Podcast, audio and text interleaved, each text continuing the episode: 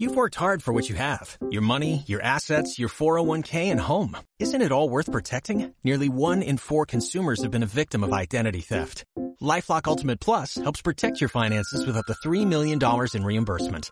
LifeLock alerts you to identity threats you might miss. And if your identity is stolen, your dedicated US-based restoration specialist will work to fix it. Let LifeLock help protect what you've worked so hard for. Save 25% off your first year on LifeLock Ultimate Plus at LifeLock.com slash aware.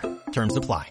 Hola, muy buenos días. Seguro que has oído hablar de la película Parásitos. Así que si no sabes coreano o simplemente no has tenido tiempo de verla, tranquilo que te la voy a resumir a toda leche. Los protagonistas son una familia de losers que viven en un sótano. El wifi tiene más ping que bajando telemule desde el torrent, pero tienen un trono de dos pisos to guapo. La cosa es que están bastante jodidos de pelas. Y han pillado un curro por AliExpress de montar las cajas de pizza del kebab de debajo de tu casa, aunque son manquísimos. En esas que llega un cantante de K-pop y le ofrece al hijo sustituirle como profesor particular de inglés de una familia rica. Él acepta y allá que va. En una casa de esas en las que parece que llevan hacks porque no existen las columnas, conocemos a la madre rica, a Smithers, a un niño rata y a la hija. El protagonista consigue que su clase trial funcione y le ficha. Y sin comerlo ni beberlo, la MILF le enseña el aborto de dibujo de su hijo. Así que el nuevo profesor le dice que conoce a una crack en esto del arte y que podía ir ahí a darle clases a su chaval. Pues venga. Y sorpresa, esa tía en verdad es su hermana que resulta ser la mejor actriz del mundo. Pues venga, ficha. Al rato, cuando el chofer del rico la está llevando a su casa, ella deja sus bragas tiradas en un plan de estrangis y tan solo hay que esperar. El rico las encuentra, piensa que su trabajador usa el vehículo de picadero y a tomar por saco. Baneado. Vale, el momento ideal para proponer a un conocido como nuevo conductor. El padre, que se ha visto la saga entera de Too Fast Too Furious y pese a no tener coche, conduce cual transporter. Guay, fichado. Perfecto, pues ya solo nos falta colocar a la madre. Así que a por la Smithers. Se enteran de que es alérgica a los pelitos de una especie de melocotón o algo así. Por lo que un día le tiran un poco y se pone tomala y va al médico. Con el timing perfecto aparece el padre protagonista y se hace el peor selfie de la historia. El típico que te haces cuando estás en la sala de espera del hospital. Se lo enseña la rica, la cual se cree el bulo de que tiene tuberculosis y antes de llegar a casa, a la asistenta la rocían de nuevo con los pelos esos mágicos. Así que cuando la ven, aquello parece Left 4 Dead. No pasa nada. Se llama a donde dijo el nuevo chofer y limpiadora fichada. Madre mía, toda la familia enchufada sangrando a los ricos. La vida parece ir perfecta. El plan ha salido a pedir de Milhouse. Pero en esas que un día que están aprovechando que los jefes se han ido de viaje,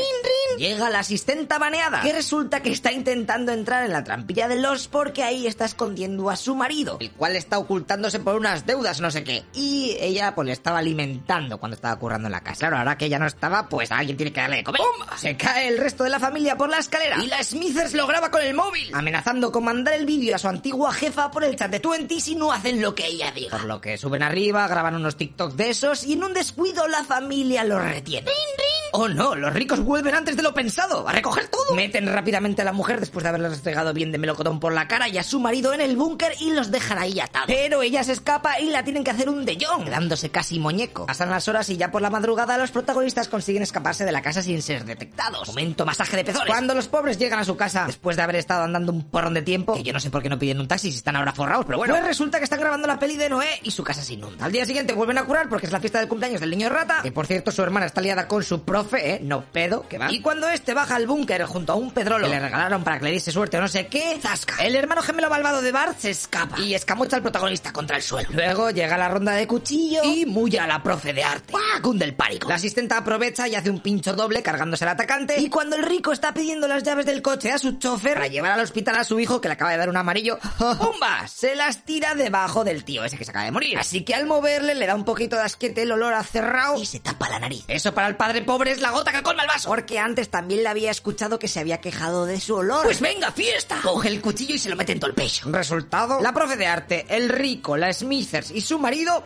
muertos. Ahora hacemos un pequeño viaje temporal, porque pasan los meses y el de inglés se recupera y descubre que su padre se está escondiendo en el búnker de la casa, ¿eh? Robando por la noche la comida a los nuevos propietarios. Así que él decide hacerse rico para comprar aquella casa. Lo consigue y el primer día que entra, ¡buah! Su padre sale para recibirlos. Pero lo que pasa que ¡bomba! Es un sueño de resines.